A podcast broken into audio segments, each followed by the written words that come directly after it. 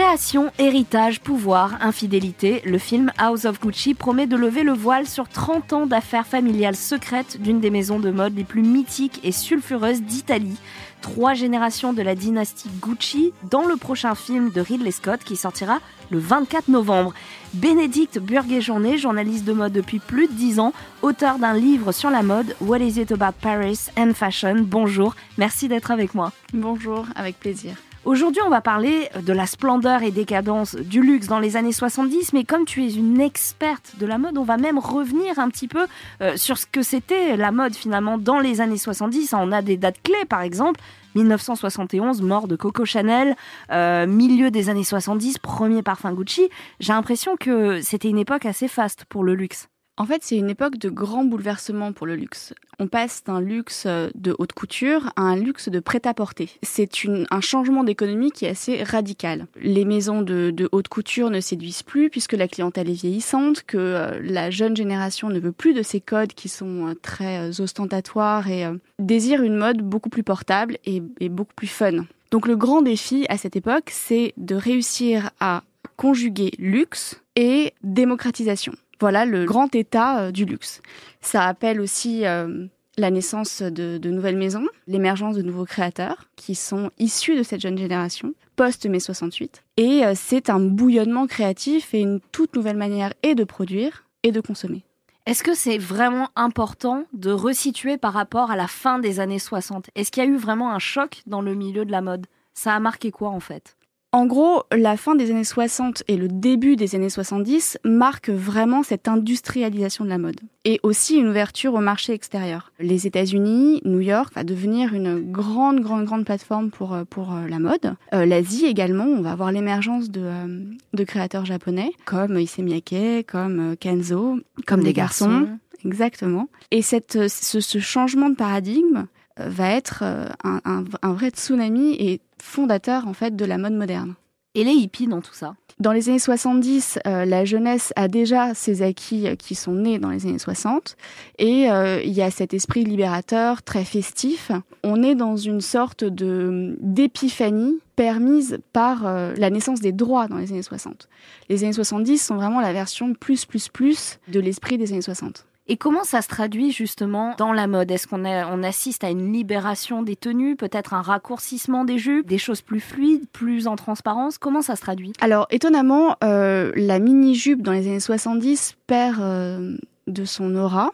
Les jupes se rallongent, on a des matières plus fluides, on a l'émergence, le boom du jean. Les femmes euh, ont des costumes donc on est dans une mode qui euh, mêle le masculin et le féminin, alors que les années 60 étaient très très très très très euh, féminines avec euh, ces jupes très courtes. Dans les années 70, on, a plutôt envie d'avoir un gender fluide et les tenues sont assez assez fluides. Les matières mêlent la transparence mm. avec avec des gros velours et c'est une époque en fait où deux tendances majeures, même trois, se distinguent. Il y a le disco qui est extrêmement festif avec beaucoup de paillettes, tout est très chargé, très coloré.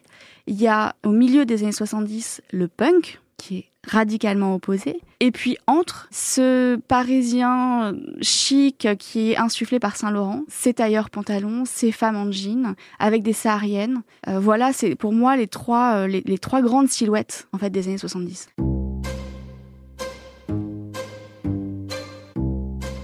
Justement, tu en parlais, hein, parmi ces trois courants qui se distinguent, la musique disco est très présente dans le film House of Gucci. Quel lien est-ce que le monde du luxe entretient avec cette tendance musicale en particulier et pourquoi est-ce qu'on les associe souvent encore aujourd'hui? En fait, la mode et la musique ont toujours... Euh, cohabité et vécu ensemble. Pour le disco, c'est assez simple. À l'époque, dans les années 70, les premiers clubs, les vrais clubs tels qu'on les connaît encore aujourd'hui, émergent. Euh, en 77, euh, le Studio 54 à New York ouvre ses portes. Et on s'habille principalement pour sortir. Et qu'est-ce qu'on écoute quand on sort? Du disco. Et cette euh, musique qui invite à la fête va aussi entraîner une tendance mode. Et le Studio 54, qui va être euh, une vitrine ouverte à tous en fait, et tout le monde va regarder ce qui se passe au Studio 54, va promouvoir ce genre de tenue, ces déguisements, on sort avec des boas, on met des paillettes, il faut qu'on soit remarqué. Les années donc 60-70 sont ce qu'on a appelé la période jet set, pendant lesquelles euh, les gens les plus fortunés faisaient le tour du monde pour faire la fête, comme tu le disais, ou encore du shopping. On parlait justement de, cette période de transition vraiment réservée à l'élite, au prêt-à-porter. Comment ça s'est opéré dans les faits, de manière technique, pour que les ultra riches, qui étaient euh, vraiment en train de faire la fête autour du monde, puissent se partager le même terrain avec des gens qui ont envie aussi de porter des, des pièces iconiques, mais plus à leur euh, adapté à leur budget peut-être. Comment ça s'est traduit véritablement? Plus de boutiques partout? Alors déjà, on a ouvert les boutiques à travers le monde. Gucci d'ailleurs a été l'une des premières marques à ouvrir à Beverly Hills. 1968. 1968 exactement. Et dans les années 70 à ouvrir en Asie. On a déjà une couverture qui est plus internationale pour les maisons. Ensuite, ce qui va beaucoup aider à avoir un luxe plus accessible, c'est cette industrialisation de la mode on ne coupe plus en atelier des pièces uniques qui valent excessivement cher parce que ce sont des pièces uniques et parce qu'il faut un travail à la main qui prend des heures. On va mêler le luxe aux logiques de production euh, à grande échelle. Donc on réduit les coûts. On est dans une logique business qui est très intéressante, qui est à la fois de conserver les codes du luxe, de conserver une bonne qualité, tout en baissant les coûts grâce à une production en volume et qui se vend de New York à Paris en passant par Milan. J'ai une autre question. Il me semble que, que, Gucci, justement, a réussi à passer un cap euh, à un moment où il y avait des restrictions matérielles assez euh, sévères, en créant notamment un sac bambou qui est resté iconique. Donc, ils ont réussi à rester créatifs quand le contexte faisait euh, en sorte que, bon, c'était un peu difficile pour eux. Justement, est-ce que euh, ils ont été les premiers à faire ça? Est-ce qu'ils ont été aussi les seuls? Est-ce qu'on peut vraiment parler d'avant-garde en tout cas? Gucci a brillé par sa, hum, sa créativité, ça c'est certain. Pendant la guerre, les contraintes en termes de matériaux et de main-d'œuvre étaient assez sévères, assez drastiques. Et effectivement, ils se sont réinventés en produisant une anse en bambou qui est encore d'ailleurs d'actualité, puisque euh, les sacs euh, continuent à avoir ces détails de bambou. Donc la créativité de Gucci est quelque chose qui, a, qui marque son histoire. Dans les années 70, il continue à être extrêmement créatif, il continue à avoir une vision d'avant-garde en proposant des modèles qui soient avec des designs forts, qui sont portés d'ailleurs par, euh, par des américaines et par euh, des célébrités qui sont très regardées, comme Liz Taylor, comme Jackie Kennedy, euh, comme Kelly. Grace Kelly, qui demande un imprimé Flora qui va rester dans les collections et qu'on retrouve encore aujourd'hui. J'étais en train de penser justement au, moment où tu, tu, racontais que les gens avaient envie aussi de porter ces pièces iconiques, que le prêt-à-porter s'est diffusé partout dans le monde. Je pensais à Ralph Lauren qui a aussi commercialisé pour la première fois ses chemises avec euh, son logo qu'on connaît bien hein, du joueur de polo. L'étrier de Gucci. Est-ce que finalement le monde équestre, on se le disait euh, en off tout à l'heure, ça fascine? En fait, l'élite a toujours euh, pratiqué l'équitation, que ce soit le jumping ou le polo. Cette clientèle qui était consommatrice de luxe, de bagages, de sacs et de vêtements était aussi une population qui montait à cheval. Il n'est pas étonnant que euh, les maroquiniers se soient inspirés des références si chic et si élitistes du monde équestre pour produire et des sacs et des accessoires. Que ce soit dans les tribunes ou que ce soit sur la piste, les gens s'habillent. On met des chapeaux pour aller à l'hippodrome. Dans tous les cas, ce, ce monde et ce microcosme qui se retrouve sur la piste équestre consomme du vêtement. Pour les grands créateurs, les maisons de luxe, c'est un moyen de bien conjuguer le savoir-faire traditionnel, artisanal, avec une jeunesse qui a envie de garder cette part de rêve, de garder cet ADN euh, finalement de, luxe dont on parlait euh, notamment autour de, l'équitation. Est-ce que du coup les marques ont réussi, et notamment Gucci, à survivre à cette logique euh, industrielle? Oui, ils, ont, ils ont tout à fait réussi à manœuvrer avec l'économie de l'époque. Et notamment, ils se sont diversifiés par le biais de licences. Ils ont produit des montres, ils ont produit des parfums. Les marques de luxe, et Gucci notamment, se diversifient avec des objets, avec des propositions beaucoup plus accessibles. Et en ça, ils ont été aussi euh, très agiles. Et ça passe aussi par l'arrivée d'un nouveau logo Oui, tout à fait. En fait, dans les années 60, euh, le logo devient euh, une vraie force pour les maisons. Dior crée son logo, euh, Chanel a son double C, Gucci crée son logo avec deux G entrelacés. Il le décline sur des toiles, il le décline sur des cuirs, il le décline aussi sur des foulards, sur des, sur des vêtements. Le premier défilé Gucci, c'est 1981, mais avant, ils produisent du textile. Alors c'est en marge des collections, ça n'est pas une vraie proposition mode avec un défilé comme on va le connaître à partir des années 80. Mais ce logo, qui est un signe extérieur d'appartenance à une communauté autour d'une marque, a vraiment une vraie valeur ajoutée à cette époque. Justement, tu, citais euh, Chanel, tu citais Dior, tu citais Saint-Laurent. Ça fait quand même beaucoup, beaucoup de concurrence. Comment on essaie de se démarquer justement euh, de cette concurrence, notamment avec le Made in Italy? Dans les années 70, la jet set et euh, les classes privilégiées voyagent beaucoup et voyagent notamment en Italie c'est euh, le Grand Âge de Capri, c'est euh, Positano, c'est euh, Syracuse.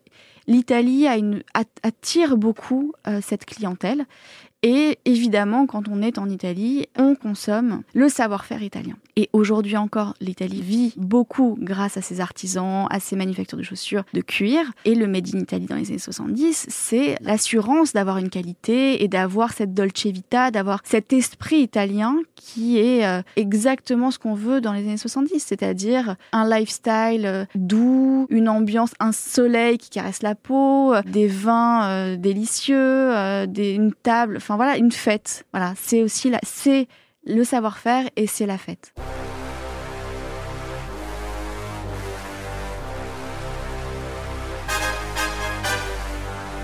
Du coup, on s'en parlait juste avant. La marque va être largement affaiblie dans les années 70. Euh, 80. Est-ce que tu peux nous en dire plus? Oui, en fait, la marque va, être euh, affaiblie à partir euh, des années 70, puisqu'effectivement, il y a une mésentente au sein du clan Gucci. En 79, Pablo claque la porte de Gucci pour lancer sa propre collection. Et en fait, c'est la consternation pour le clan. Il est très difficile de maintenir un business florissant lorsqu'il y a des mésententes, tout simplement parce qu'on est moins concentré sur la création, sur les finances. C'est une maison qui perd de l'argent, donc ça cristallise encore plus de tensions. À partir des années 80, la maison va être vendue à un groupe qui va redresser la marque, qui va lancer du prêt-à-porter, qui va avoir une vision et une logique beaucoup plus business que le clan Gucci qui, euh, à la fin, se reposait un peu sur ses acquis et surtout euh, était dans une dynamique de conflit telle que ça ne laissait plus de place à la progression de la marque. Parlons du film justement. Les tenues qui sont dedans, pour toi, c'est un personnage en plus? Parce qu'on assiste à un casting quand même choral avec des acteurs tous plus incroyables les uns que les autres, Al Pacino, Jeremy Irons. Est-ce que la mode peut faire vraiment figure de personnage principal aussi, selon toi? Définitivement, oui. Un film est scénarisé par ses costumes et par sa musique. Et là, dans House of Gucci, on a les deux on a la mode, donc on en prend plein la vue. On va pas au cinéma pour euh, pour ne rien voir. On va au cinéma pour ressortir de là avec des images époustouflantes dans sa mémoire et, euh, et une bande son qui euh, qui qu'on est capable de de transporter chez soi. Et ce film, il est les deux. Il est éminemment visuel. Même ceux qui n'aiment pas la mode seront marqués par les tenues, puisque chaque plan est un tableau. Chaque tenue est une est, une icône en soi. Et tout ça euh, enlevé et, amené avec une musique euh, hyper entraînante, ça fait un moment de cinéma qui est mémorable. Est-ce que le, finalement le fait divers et la tragédie qui a entouré euh, la maison Gucci a relancé aussi la fascination autour de cette maison selon toi? Ou est-ce que ça aurait pu être ce qui pouvait vraiment mettre un terme à toute l'histoire? Alors c'est difficile à dire en fait, euh, parce que la tragédie qui frappe Gucci est concomitante avec l'arrivée de Tom Ford. Et Tom Ford a révolutionné Gucci. C'est compliqué de, donner une réponse claire et tranchée, parce que... Euh, dans les chiffres, c'était le cas, ça a remonté. Dans les chiffres, euh, effectivement, la courbe a été ascendante. Maintenant, Tom Ford a considérablement euh, donné un élan et, une force vive. C'est, ça a été la naissance du porno chic. Enfin, c'était révolutionnaire ce qu'il a fait pour Gucci. Savoir si c'est le fait divers ou si c'est le génie euh, de, de Tom Ford qui a relancé la machine, c'est difficile. Il y a aussi quelque chose de très intéressant euh, chez Gucci en ce moment, enfin depuis l'arrivée d'Alessandro Michele en, en, 2015, qui est le directeur de création de la maison, c'est que son esthétique est euh, complètement années 70. Il a remis au goût du jour le pantalon pas def, il travaille le logo avec énormément de strass. C'est une mode qui est festive. sa proposition chez Gucci aujourd'hui, elle est éminemment euh, colorée, elle, euh, elle, elle en fait parfois trop, mais à l'italienne, et ça fonctionne. Et là arrive une, euh, un Gucci décomplexé, et en fait ça a cartonné parce que les gens adorent cette époque, adorent ce fast. Et Gucci, c'est ça. C'est euh, une mode décomplexée qui affiche un côté ostentatoire, mais toujours très cool, très second degré. Et Alessandro Michele, les années 70, il les connaît par cœur, il les maîtrise, il les retravaille. On parlait de cette période jet set, cette période festive, qu'on associe forcément à la révolution sexuelle, à la décadence. Tu parlais de porno chic, etc. avec, avec Tom Ford. Raconte-nous justement ce terme de décadence qui est associé à la maison Gucci La décadence est surtout associée à la période. Euh, les Anglais disent que euh, les années 70 sont a decade of decadence. Il se trouve que effectivement, euh, les années 70 sont une période de grande liberté. C'est une période qui suit les années 60 où la jeune génération s'est battue pour des droits. Aujourd'hui, ces droits sont acquis et donc on en profite. Et euh, c'est ce qui se passe dans les années 70. Il y a un excès de drogue, un excès de sexe libéré, un excès d'argent. Et c'est aussi pour ça qu'on voit l'émergence d'une contre-culture qui critique cette société d'excès, qui critique le système. On voit les anti-systèmes, les punks, cette rébellion euh, qui s'oppose en fait à cette profusion de d'excès de... et ces jouisseurs. Euh.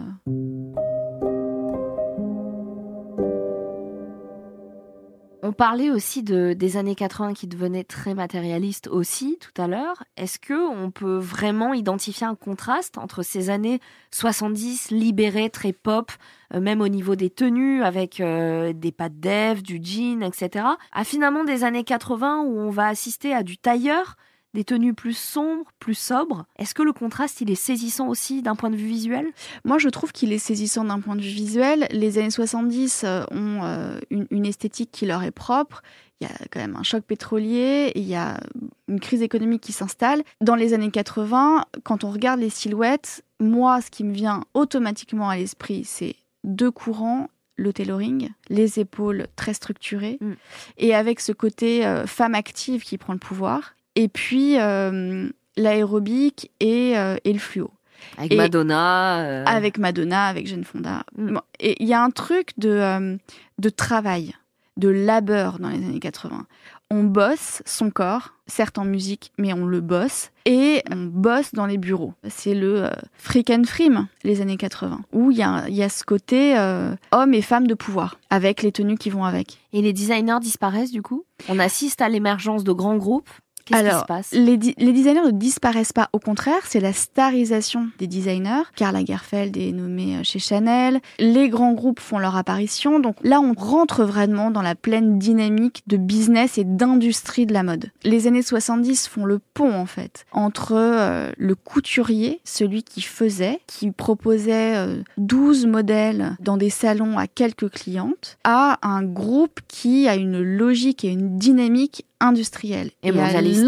Et, et, exactement et qui se sert et qui euh, comprend la mondialisation. Les années 70 sont ce pont. Ça pose les bases de ce qu'on connaît aujourd'hui de logique industrielle, de grands groupes, de rentabilité, de euh, créateurs stars et d'une créativité qui doit aller toujours plus vite, toujours plus loin. Et justement, on, en parlait de, de, Gucci qui a plus ou moins réussi à prendre ce pont entre euh, le créateur qui propose quelques pièces et ces groupes se sont succédés pour essayer de faire revivre la marque avec un designer star euh, qu'on a nommé plutôt euh, Tom Ford.